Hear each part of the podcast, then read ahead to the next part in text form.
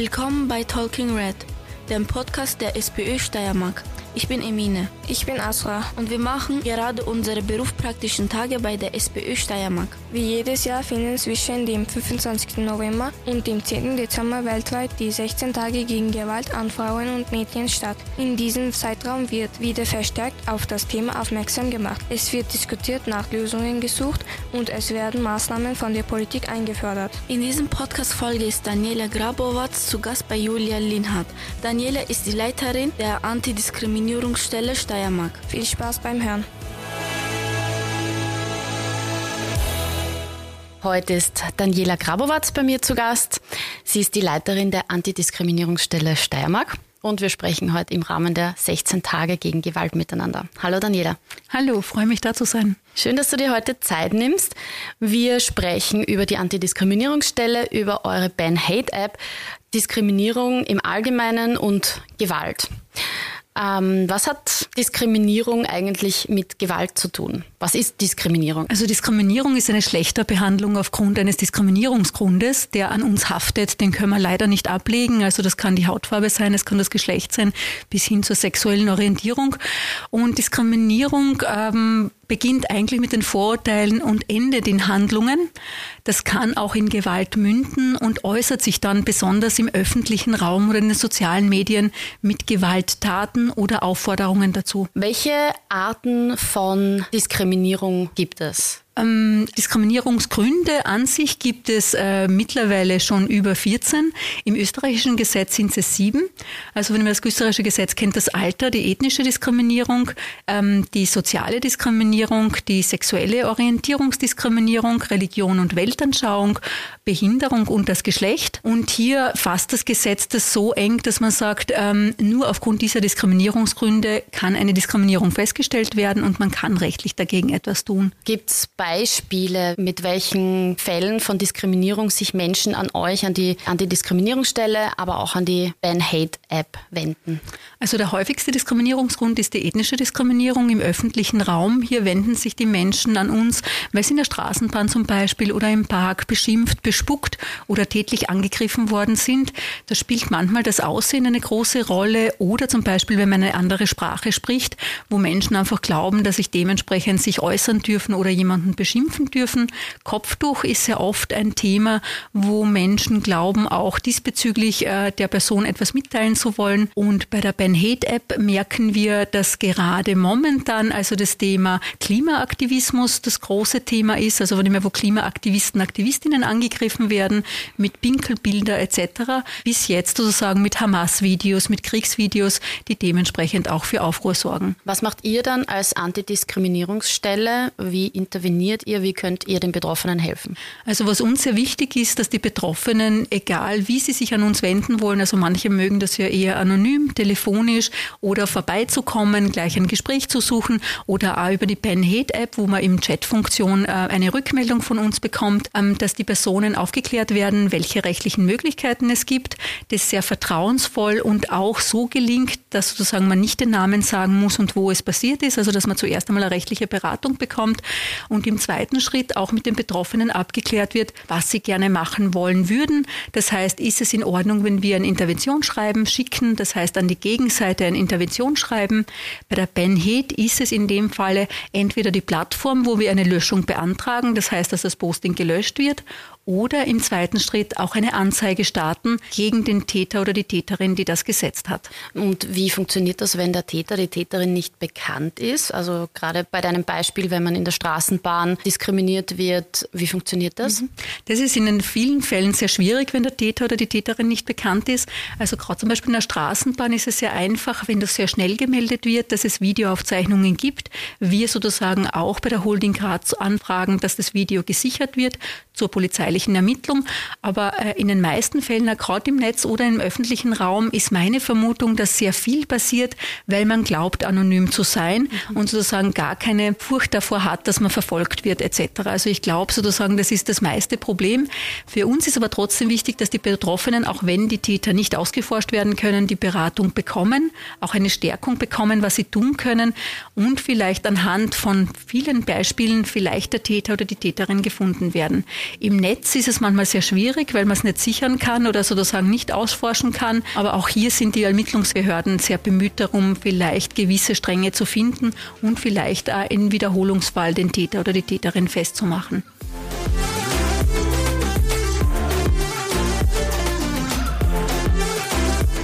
Jetzt gibt es in der Steiermark ja ein breites Angebot an Gewaltschutzeinrichtungen. Wie grenzt ihr euch, wie grenzt sich euer Zuständigkeitsbereich von anderen Stellen ab und mit welchen seid ihr da in enger Verbindung oder vielleicht leitet ihr die Betroffenen auch weiter? Also das ist eines der wichtigsten Dinge auch in der Steiermark und die Zusammenarbeit funktioniert mit den Organisationen sehr gut, weil zum Beispiel gerade das Gewaltschutzzentrum, die Frauenhäuser, Tara etc. gerade die sind, die ihre Expertise natürlich am besten bewerten bewerkstelligen können, gerade wenn es Gewalt an Frauen betrifft.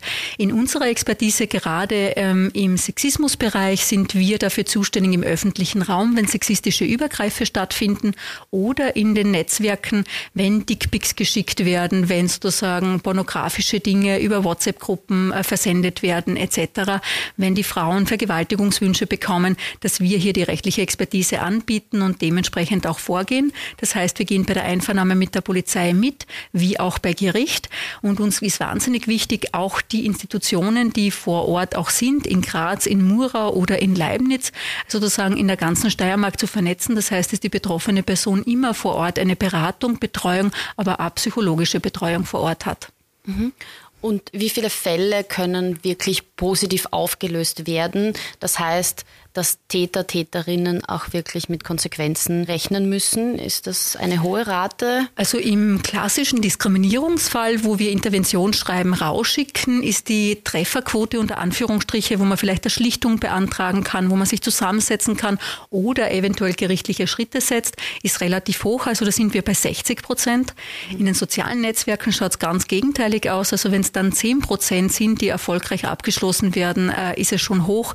Und das zeigt auch deutlich, deutlich, dass der öffentliche Raum mehr wahrgenommen wird als die sozialen Medien. Und was wäre deiner Meinung nach, was wären Lösungen oder was würdest du dir wünschen, sowohl von der Zivilgesellschaft, aber auch von der Politik oder sonstigen Einrichtungen, damit es hier eine bessere Strafverfolgung oder Verfolgung von Diskriminierungsfällen gibt? Was äh, wir uns von der Politik wünschen würde, gerade zu den 16 Tagen gegen Gewalt an Frauen, ist in den sozialen Medien, was sich sehr verbreitet hat, ist die Versendung von Penisbildern, äh, die Versendung Sendung von Vergewaltigungswünschen, die im Detail beschrieben werden etc., wo man äh, Frauen auch dementsprechend Angst machen will, dass hier auch strafrechtliche Konsequenzen folgen, weil bis dato ist es so, dass das strafrechtlich nicht relevant ist und dementsprechend die Täter nicht verfolgt werden. Und ich glaube, dass eine Motivation von doch einigen Männern ist, das weiterhin zu tun. Mhm. Was gibt es noch für Beispiele, die eben insbesondere Frauen betreffen? Also der Klassiker, der bei der Antidiskriminierungsstelle sehr oft als Fall vorkommt,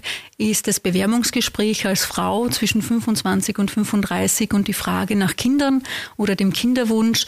Also sozusagen, was ein klassisches Diskriminierungsphänomen ist bei Frauen in einem gewissen Alter, nämlich sozusagen, dass man denkt, na, man will keine Schwangere jetzt im Betrieb haben und die dann ausfällt oder auch Arbeitsverträge, die unterschrieben werden müssen für ein oder zwei Jahre, dass man sich verpflichtet, nicht schwanger zu werden. Äh, auch das etwas sozusagen, was eine Zeit lang Fuß gefasst hatte, wo man sozusagen sich absichern wollte, und gesagt hat, naja, wenn ich sie schon einstelle und ausbilde, dann erwarte ich mir auch sozusagen, dass sie bis dahin bleiben. Auch das etwas so sittenwidrig ist, also von dem her diskriminierungstechnisch natürlich ein, ein absolutes No-Go und wo wir gemerkt haben, dass die Frauen sich nicht trauen, äh, automatisch Nein zu sagen, also von dem her oder die Frage nicht zu beantworten. Und der Klassiker auch sozusagen die sexuellen Belästigungen am Arbeitsplatz oder auch in der Öffentlichkeit, also wenn wir dieses Burgkrapschen, ähm, einen Busen sozusagen zu streifen in der Straßenbahn oder im Bus. Auch das etwas sozusagen, was bei uns gemeldet wird oder auch über die Ben Head reinkommt, wo wir auch gemeinsam dann mit der Gleichbehandlungsanwaltschaft, wenn es um die Arbeitswelt geht oder für den öffentlichen Raum auch mit Tara zusammenarbeiten und hier auch schauen, was man rechtlich tun kann. Das Problem ist gerade in der Öffentlichkeit, wie vorhin erwähnt, Anonymität, also von dem her das geschieht auch deswegen anonym. Oder der Klassiker ist, dass man beschimpft wird mit Schlampe oder sonstiges, also von dem her mit sonstigen Wörtern, dass man nicht weiß, wer der Täter ist und sich eigentlich beschämt fühlt und alleine gelassen, aber trotzdem wesentlich das aufzuzeigen. Und die Initiative 2014 hat gezeigt in Graz, wie toll die Grazer Fraueninstitutionen sind.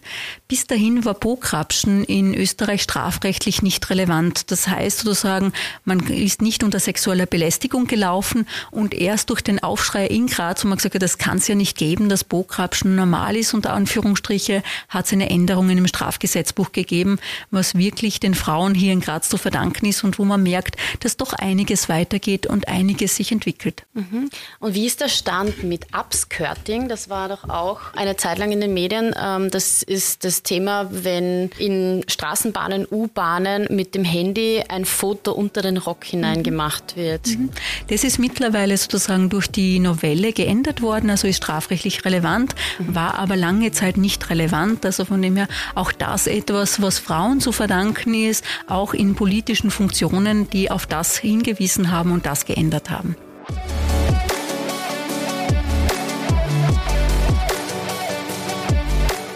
Ein weiteres Beispiel ist auch das Catcalling, also ja, sexistische Sprüche, mhm. abwertende Sprüche, die einem nachgerufen werden. Wie ist jetzt hier die rechtliche Lage? Also rechtlich wäre es so, dass man es unter die Beleidigung strafrechtlich subsumieren könnte. Man muss aber nur drei Zeugen haben, die das bezeugen und gesehen haben. An dem scheitert es manchmal. Meines Erachtens nach würde es aber eine Möglichkeit geben, nach der Anstandsverletzung, nach dem steiermärkischen Landessicherheitsrecht, weil es meinen Anstand ja verletzt und meine Würde, wenn ich so sozusagen betitelt werde und beschimpft werde werde. Ich glaube, dass der Versuch ganz wesentlich wäre, beim Catcalling auch das rechtlich auszureizen und dementsprechende Anzeigen zu starten, um zu sehen, ob sich das Recht entwickelt oder sozusagen man abgewiesen wird. Wenn man abgewiesen wird, definitiv eine Änderung auch im Strafrecht. Aber auf jeden Fall, Betroffene müssen nicht wissen, ob etwas strafrechtlich verfolgbar ist oder nicht. Mann, Frau kann sich auf jeden Fall an euch wenden, egal ob man den Täter, die Täterin jetzt namentlich kennt oder ob der oder diejenige anonym ist, ob man Zeugen hat oder nicht, man kann sich auf jeden Fall bei euch melden. Definitiv wirklich auch sozusagen in dieser Anonymität einmal anfragen zu dürfen, aber auch der Appell an alle, sich das mal von von der Seele zu reden, das Ja nicht für sich zu behalten, weil das macht etwas mit seiner Seele und mit der Würde und dementsprechend Ja nicht den Raum den Tätern zu geben, dass man schlecht gemacht wird und entwürdigt wird. Was glaubst du, wie hoch ist die Dunkelziffer? Wie viele melden sich tatsächlich nicht bei euch? Also definitiv sehr hoch. Also ich glaube, dass äh, das Schweigen darüber eher die Normalität ist. Mhm. In den meisten Fällen sehen wir, dass Menschen ganz oft Diskriminierung erlebt haben und irgendwann einmal das Fassel rübergegangen ist und deswegen bei uns gelandet sind, aber eigentlich eine Lebensgeschichte von Diskriminierung mhm. hätten und sozusagen nur im äußersten Fall dann sagen, okay, jetzt tue ich was, jetzt lasse ich mir nicht gefallen. Und da merkt man, dass die Dunkelziffer erstens groß ist, aber auch wie viele Verletzungen Menschen äh, in ihrer Seele schon schon haben und nicht darüber gesprochen haben und es irgendwann einmal rauskommt und das aber schmerzhafter ist, als wenn man sozusagen gleich darüber spricht und etwas dagegen tut. Und die kann dazu nur anregen, wirklich diese Stärkung zu geben, Empower zu sein und wirklich sozusagen das anzusprechen und nie die Schuld bei sich selbst zu suchen. Du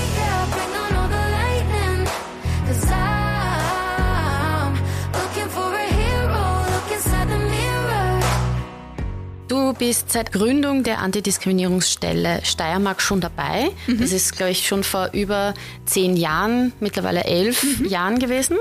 Was ist deine Bilanz nach elf Jahren Antidiskriminierungsstelle? Also ich hätte mir nie gedacht, dass das Wort Diskriminierung so bekannt werden würde. Also wo ich gestartet habe, auch vor 15, 20 Jahren in dem Bereich, hat man das noch erklären müssen. Also dass das mittlerweile im Bewusstsein ist und dass man etwas dagegen tun kann, ist wahnsinnig positiv. Also da merkt man, dann haben sehr viele was dazu getan und beigetragen, ähm, dass es sogar in der Jugendsprache angekommen ist. Also dass diesen, auch wenn man sozusagen anders verwendet, aber ähm, was sich positiv verändert hat, ist, ähm, dass man sein Recht haben will. Also von dem her, dass sich rechtlich einiges getan hat. Also von dem her, dass aufgrund von EU-Initiative ähm, hier mit den Richtlinien das Gleichbehandlungsgesetz damals schon geändert worden ist und das aber so weiterentwickelt wurde, dass es mittlerweile Gerichtsfälle in Österreich gibt. Auch das war ein Novum und hat lange für Unmut gesorgt, weil man nicht gewusst hat, was bedeutet das dann, wenn man wegen Diskriminierung vor Gericht landet etc. Auch hier die Präzedenzfälle, die positiv entschieden worden sind und wir freuen uns auch darüber, dass wir einige Gerichtsfälle dementsprechend auch vorbringen durften und auch Präzedenzfälle vorbringen durften, auch vor den obersten Gerichtshöfen. Ähm, auch hier merkt man, die Befassung mit dem Thema ist da. Das hat's, also ich kann mich an Gerichtsverfahren vorher erinnern, da hat man nicht einmal gewusst, in welchem Gesetz man nachschauen muss. Also auch das ist etwas, was gegeben ist. Ich hätte nicht gedacht, dass die sozialen Medien so ein Turbo für Hass und Hetze werden und dass man so hinterherhinkt, dass man sozusagen wenig dazu beitragen kann, das zu verbessern. Also das ist etwas, was ich hoffe auf EU-Ebene, ähm, dass sich hier ändern wird, dass man sozusagen gemeinsam in den ganzen EU-Ländern vielleicht in dieser Initiative etwas gegen die großen Plattformen unternehmen wird können. Aber das ist etwas, wo ich gesellschaftlich sehr viel Konfliktpotenzial sehe und auch Problematiken, die vielleicht nicht bestehen würden, wenn es die sozialen Medien nicht gäbe. Und das hätte ich nie erwartet. Also von dem her, das, was sich im realen Leben meines Erachtens verbessert hat, hat sich in den sozialen Medien doch als Turbohetze herausgestellt. Was braucht es da noch, außer die EU-Richtlinien? Also was ich immer bewundere bei der Ben Hate, weil das meistens die Melder, Melderinnen sind, die an uns melden, wie engagiert sie auch dagegen auftreten im Netz, weil natürlich, wenn man selbst betroffen ist, selten etwas dazu sagen kann, sich eher vorstellt, als wäre man auf einem mittelalterlichen Pranger und sozusagen äh, sehr vergrämt. Und hier die Melder, Melderinnen wirklich sozusagen für die Personen einstehen. Ich glaube, sozusagen dieses Einstehen, dieses ähm, Meinungshochheit auch zu bilden, also denen nicht die Meinungshochheit zu überlassen, sondern zu zeigen, das ist nicht in Ordnung und es gibt andere, die das anders sehen, sehr wesentlich ist, um sozusagen das Gleichgewicht ein bisschen in den sozialen Medien zu bewerkstelligen, auch wenn es so schwierig ist, weil natürlich Hass und Hetze von den Algorithmen und von den Likes äh, viel schneller sich verbreitet als positive Nachrichten. Also solche Beiträge melden. Ja, wenn man unbedingt und sozusagen unbedingt ganz viel engagierte, engagierte Wortmeldungen selbst absetzen, auch wenn sozusagen das passieren kann, dass Hass und Hetze dann sich gegen einen selbst richtet. Mhm. Aber hier auch das Gleichgewicht äh, zu haben und hier würde ich mir natürlich von der EU auch wünschen, dass man schaut, wo, wie sind die Algorithmen aufgebaut, wie funktioniert das sozusagen, was bis dato eigentlich noch nicht herausgegeben wurde als Wissen, weil auch das natürlich ein Beschleuniger ist ist, warum Hass und Hetze sich so verbreitet haben.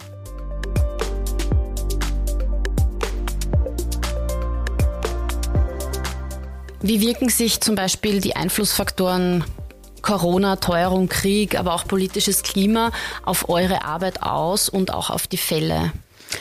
Also Krisen beflügeln definitiv Diskriminierungspotenzial. Mhm. Ähm, zu erleben ist es, dass, dass man eher in einer Ellbogengesellschaft dann Leben anfängt und dementsprechend jemanden sucht, jemand Schwächeren, an dem man sich abreagieren kann. Und hier sind natürlich Vorurteile und Diskriminierungsgründe ein idealer Nährboden.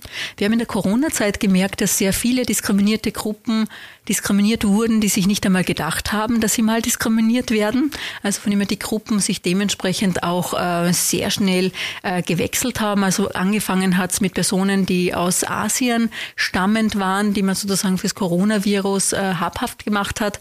Dann sozusagen übergegangen auf ältere Menschen, wo man gesagt hat, wir sollen bitte daheim bleiben, weil die werden zu schützen und wir alle würden gern ein Leben leben ohne sozusagen Corona. Dann sozusagen waren es die Kinder im Sommer, denen man sozusagen so eine Virenschleuder Funktion inne hatte und gesagt hat, man soll die Kinder von den Großeltern trennen. Also das hat sich wirklich in der Corona-Zeit alle Monate geändert und man merkte, wie schnell das geht in der Gesellschaft, dass man jemanden für etwas schuldig macht. Später war es ja so, dass Österreich dann schuldig war fürs Coronavirus, wenn man sich sozusagen äh, ein gewisses Skigebiet angeschaut hat, das sozusagen dann in, in den nordischen Staaten nicht besonders gut angesehen war. Also da hat man gemerkt, wie schnell das gegangen ist. Der Krieg in der Ukraine hat sozusagen dazu geführt, dass sehr viele russische Staatsangehörige ähm, von Diskriminierung betroffen waren, dass man gesagt hat, man soll dort nicht einkaufen, ähm, dass sozusagen schon einige Fälle gegeben hat von Hate Crimes, das heißt körperlichen Attacken, äh, dementsprechend den körperlichen Verletzungen von äh, russischen Staatsangehörigen, die sich auch nicht mehr sicher gefühlt haben, also gedacht haben, äh, sie sind verantwortlich für den Krieg. Und dann sozusagen, was wir mittlerweile sehen, ist äh, definitiv der Nahostkrieg der sich dementsprechend auch widerspiegelt mit antisemitischen äh, Klischees, die sozusagen wieder aufleben und die sozusagen auch kolportieren mit Weltverschwörung etc. Also das ist etwas sozusagen, was wir in der Antidiskriminierungsstelle wirklich auch als Seismograph wahrnehmen und sozusagen Krisen und multiple Krisen natürlich zu mehr Diskriminierung führen. Und zur Frage Teuerung.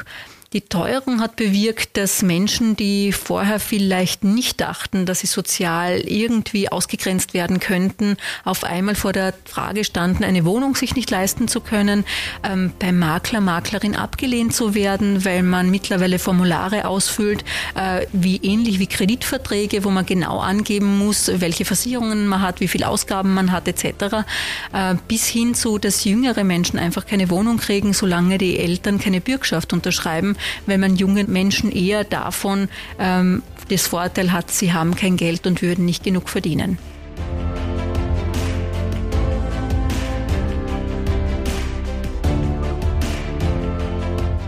Jetzt geht es innerhalb der 16 Tage gegen Gewalt, thematisieren wir natürlich auch die Femizide. Wir haben wieder eine unglaublich hohe Zahl an Femiziden. Es sind ähm, Stand heute 25 in ganz Österreich, viele davon auch in der Steiermark. Wie erklärst du dir diese hohen Zahlen an Gewalt, die nicht immer so hoch waren, muss man sagen, also die jetzt wieder steigen? Mhm. Wie erklärst du dir das? Also soweit einige Experten, Expertinnen das vermuten und nicht nur bei Femiziden, sondern auch bei anderen Gewaltakten, ist es so, dass Corona sehr viele Stereotype wieder ähm, hergebracht hat, dass Frauen doch mehr Hausarbeit leisten, dass Frauen sozusagen für Care-Arbeit zuständig werden, äh, dass Frauen zurückgedrängt wurden, auch aus dem Arbeitsmarkt und dementsprechend auch ein, eine antifeministische Bewegung sich mittlerweile breit gemacht hat, auch in den sozialen Medien, ähm, die gegen Frauen aufhustet, die Frauen eine Rolle zuweist, die wir aus den 50er Jahren kennen und wo man merkt, dass es dementsprechende Rückschritte gibt. Und das geballt mit einer teuren Steuerung mit Krisen, mit ähm, Existenzängsten, psychischen Auffälligkeiten etc.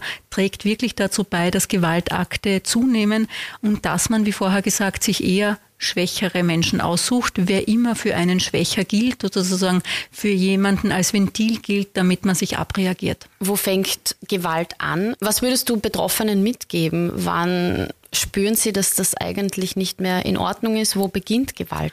Also die Herabwürdigung ist eigentlich das Schlüsselwort. Also in dem Moment, wo ich merke, dass ich herabgewürdigt werde, in meinem Wert nicht anerkannt werde, äh, da beginnt die Gewalt schon Fuß zu fassen. Und ähm, gerade die Care-Arbeit, äh, die man zu Hause leistet, wird selten als wertvoll in der Gesellschaft gesehen. Also auch hier wirklich sozusagen auch das Plädoyer an die Frauen rauszugehen, auch dementsprechend sie nicht verdrängen zu lassen im Bildungssektor, aber auch im Arbeitssektor, weil auch hier merken wir wieder den Rückschritt, dass in sehr vielen Bereichen die Frauen wieder fehlen und dementsprechend sich diese Eigenständigkeit zu bewahren und auch die Institutionen zu wissen, wohin man sich wenden kann, wenn man das Gefühl hat, vielleicht nur reden zu wollen. Es kann auch die beste Freundin sein, aber ab und zu ist es so, dass man in so Krisenzeiten, Konfliktzeiten, also jede Ehe erlebt solche Krisen natürlich auch, äh, wo kann man sich hinwenden, um Rat zu holen und auch den Rat zu holen, wo ist die Grenze, wo ich Stopp sagen muss, wo ich meinem Ehemann darauf aufmerksam mache, dass sozusagen Gewalt im Spiel ist und ich das nicht mehr tolerieren will. Mhm. Und wie können wir Gewaltschutzeinrichtungen wie die Antidiskriminierungsstelle bekannter machen und auch bei Betroffenen bekannter machen vor allem, weil wenn man sich die Femizide, wenn man die Femizide analysiert, dann haben viele Frauen, viele, viele Opfer noch nicht Kontakt mit den Anlaufstellen aufgenommen. Mhm. Was können wir machen? Also ich glaube, die Bekanntheit zu steigern und in die Communities zu gehen, ist sicher eines der relevantesten Forderungen, wobei ich jetzt äh, behaupten würde, ein Frauenhaus, ein Gewaltschutzzentrum ist in der Steiermark sehr wohl gut bekannt. Es kann aber sein, dass es natürlich eine Barriere ist, dorthin zu gehen oder dort anzurufen. Die Frage ist, wie kann man es niederschwelliger machen, so dass es vielleicht niemand mitbekommt und auch sozusagen dieses Vertrauen und diese Stärkung zu haben.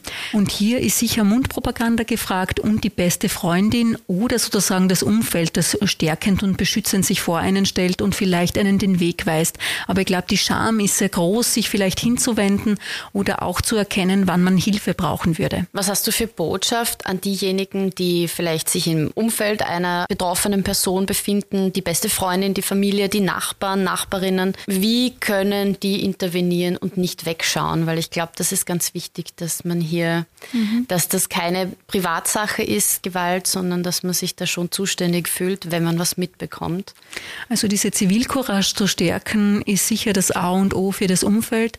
Ähm, auch sozusagen, dass man weiß, äh, dass man nicht Schlechtes tut, wenn man sich einmischt.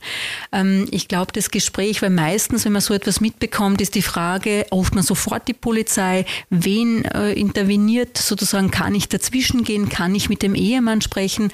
Und ich glaube, das Wesentlichste ist, wie kann ich mit der Betroffenen, wie kann ich mit ihr reden, um sozusagen zu erfahren, was an Hilfe sie brauchen würde. Wenn natürlich körperliche Gewalt im Spiel ist, ist sofort die Polizei zu verständigen, um dementsprechend dazwischen zu gehen. Aber diese Gratwanderung ist manchmal so schwierig, wenn man vielleicht irgendwie was mitbekommt, aber nicht genau weiß, was es ist und wer kann das Vertrauen zur betroffenen Frau aufbauen, wer kann mit ihr reden und wer kann sozusagen ihr auch sagen, du, wenn etwas ist, du, deine Tür steht offen, du kannst jederzeit kommen. Auch das ist etwas, was man verlernt hat, sozusagen einfach dieses Angebot ähm, in Aussicht zu stellen, ohne zu kritisieren, weil man muss sich ja vorstellen, man kritisiert die Ehe, man kritisiert sozusagen beide und dementsprechend fühlt man sich ja in einer Defensive und will sozusagen vielleicht das schöner reden, als es ist.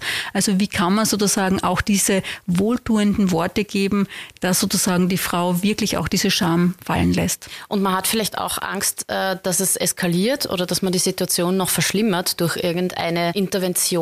Gibt es da Möglichkeiten? Also definitiv, ich glaube sozusagen auch dieses Dazwischengehen, also was wir als Antidiskriminierungsstelle merken bei diesen klassischen Hate Crimes, das trauen sich die wenigsten, weil man auch glaubt, dass man körperlich dann attackiert wird. Deswegen sozusagen ist der Anruf bei der Polizei gerade bei körperlichen Attacken ein das A und O, weil dort ist die Gewalt schon so weit vorangeschritten, dass man mit Worten wenig bewirken wird können.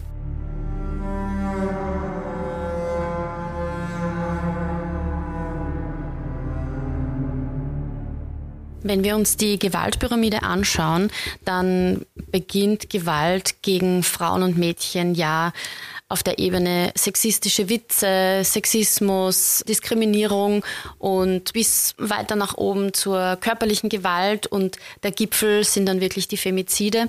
Wenn wir uns jetzt die Ebene der Diskriminierung und vor allem wenn wir uns Sexismus näher anschauen, welche Fälle begegnen dir da? Also es fängt schon mit der Werbung an für Frauen, also von in den sozialen Medien oder sozusagen in, in der Öffentlichkeit. Wie werden Mädchen dargestellt oder Frauen? ähm, werden sie zum Sexobjekt degradiert, werden sie zum Objekt und sozusagen, äh, wie schaut es aus ähm, im Sinne von, wie werden dann Frauen und Mädchen wahrgenommen von den Männern und anderen?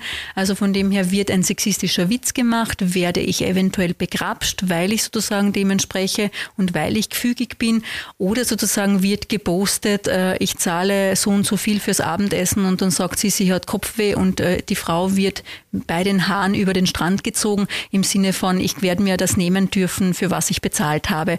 Also das ist sozusagen etwas, was dann sozusagen diskriminierungstechnisch sehr wohl aufzeigt, wie man als Frau wahrgenommen wird oder als Mädchen und dieses ähm, den Körper zur Schau zu stellen, den Körper sozusagen als Objekt zu benutzen und dem man sich gefügig machen kann.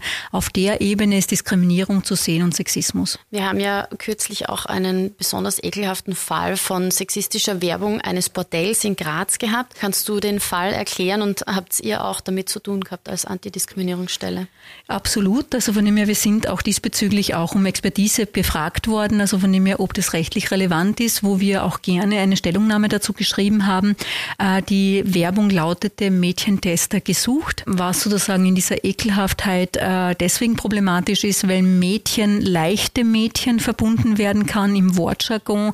Also von dem her, oder auch sehr junge Mädchen unter 18. Also meines Erachtens nach ist mit beiden gespielt worden. Also von dem her auch auf der Ebene und Tester, also sozusagen, als wäre es ein Gebrauchsobjekt, das man testen könnte, ähm, sozusagen zeigt auch deutlich, dass man sozusagen die Frauen, die dort arbeiten, als Objekte degradiert hat und gezeigt hat, sozusagen, ähm, wie man Sexarbeiterinnen sieht. Gesagt wurde sozusagen vom Betreiber ja sehr spannend, man suche Personen, die die Mädchen unter Anführungsstriche einführen in die Arbeit. Da würde ich eher sagen, dass Psychoanalytiker und Analytikerinnen vielleicht äh, hilfreicher werden, aber da merkt man auch sozusagen, wie man die Kurve kratzen wollte, im Sinne von, ähm, ja, man wird sozusagen in, in den Job eingeführt äh, und dafür würde es Männer brauchen, die Tester sind und die aber keine Qualifikation haben.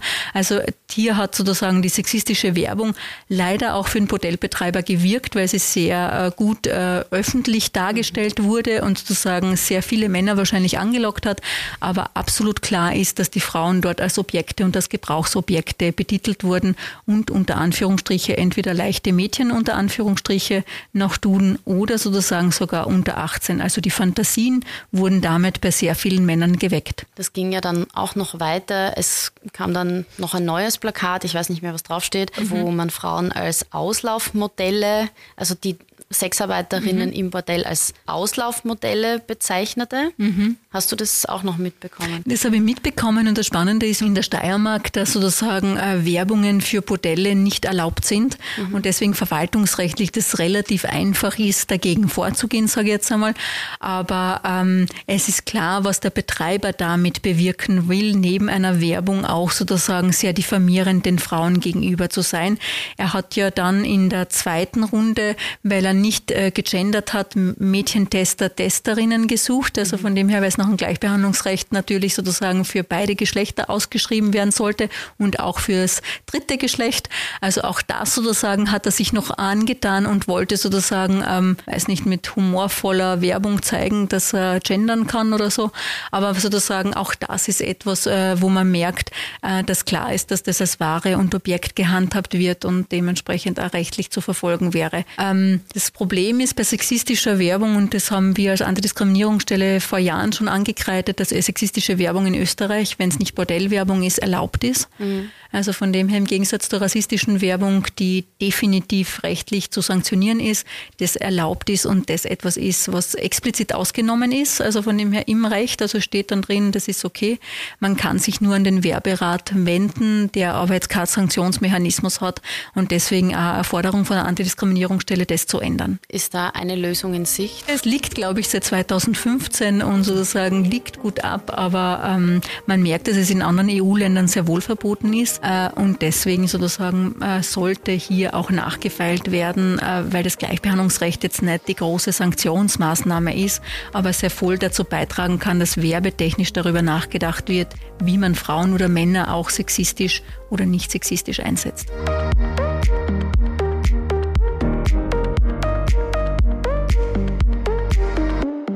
Schauen wir uns ganz allgemein noch an, gibt es Unterschiede zwischen Stadt und Land in der Steiermark? Also was wir merken, ist, dass die höchste Anzahl der Fälle in Graz und Graz Umgebung bei uns gemeldet werden. Erstens, weil wir natürlich hier äh, den Sitz haben und bekannter sind und am Land sozusagen die Fälle weniger ähm, berichtet werden oder weniger gemeldet werden aus zwei Gründen. Erstens, wenn man manchmal schaut, dass man sich das ausmacht, also untereinander sich erkennt. Oder als zweites sehr unangenehm ist, wenn die Antidiskriminierungsstelle vor Ort ist und man hier auch kommen sollte und die anderen das mitbekommen. Also auch das ist etwas, was beim Land eine große Rolle spielt, in der Stadt natürlich absolute Anonymität und dementsprechend leichter zu melden. Okay, vielen Dank, liebe Daniela, dass du uns mit so vielen wichtigen Infos zur Diskriminierung, zur Antidiskriminierungsstelle und zur Ben Hate App versorgt hast. Wie erreichen wir die Antidiskriminierungsstelle und wo kriegen wir die Ben Hate App her? Also die Ben Hate App einfach im App Store kostenlos runterladen. Also von dem her kann man jederzeit finden und für alle Endgeräte möglich. Und die Antidiskriminierungsstelle ist Montag, Dienstag, Donnerstag von 9 bis 17 Uhr erreichbar und am Freitag von 9 bis 14 Uhr unter der Telefonnummer 0316 714 137. Ansonsten per E-Mail, also am besten unter büro@ adss.at oder sozusagen, wenn man äh, so das Gefühl hat, man will einmal vorbeikommen, sich einmal anschauen, wer wir sind, bitte auch herzlich eingeladen in der Pestalozzi-Straße 59 ähm, im dritten Stock. Ich darf dir an der Stelle auch noch herzlich zu deiner kürzlich verliehenen Johanna Donal-Ehrung gratulieren. Ähm, die wurde ja auf der SPÖ-Bundesfrauenkonferenz diese Ehrung ähm, überreicht. Herzlichen Glückwunsch zu dieser Auszeichnung. Herzlichen Dank, dass ich diese Ehre entgegennehmen durfte. Also es war mir wirklich ein wundervolles Ereignis und sozusagen überhaupt ein Bild von Johanna Donal überreicht zu bekommen mit einem tollen Spruch von ihr, nämlich jeder zweite Abgeordnete ist eine Frau, ähm, hängt über meinem Bürotisch und sozusagen freut mich sehr und auch mein Büro. Das freut mich. Ja, vielen Dank, dass du dir heute Zeit genommen hast, dass du hier warst. Als Botschaft an alle, ladet euch unbedingt die Ben Hate App runter und meldet euch bei der Antidiskriminierungsstelle, wenn ihr Bedarf habt. Somit sind wir am Ende angelangt. Danke. Ich sage nochmal Danke und Danke für die Einladung. Gerne. Bis zum nächsten Mal bei Talking Red.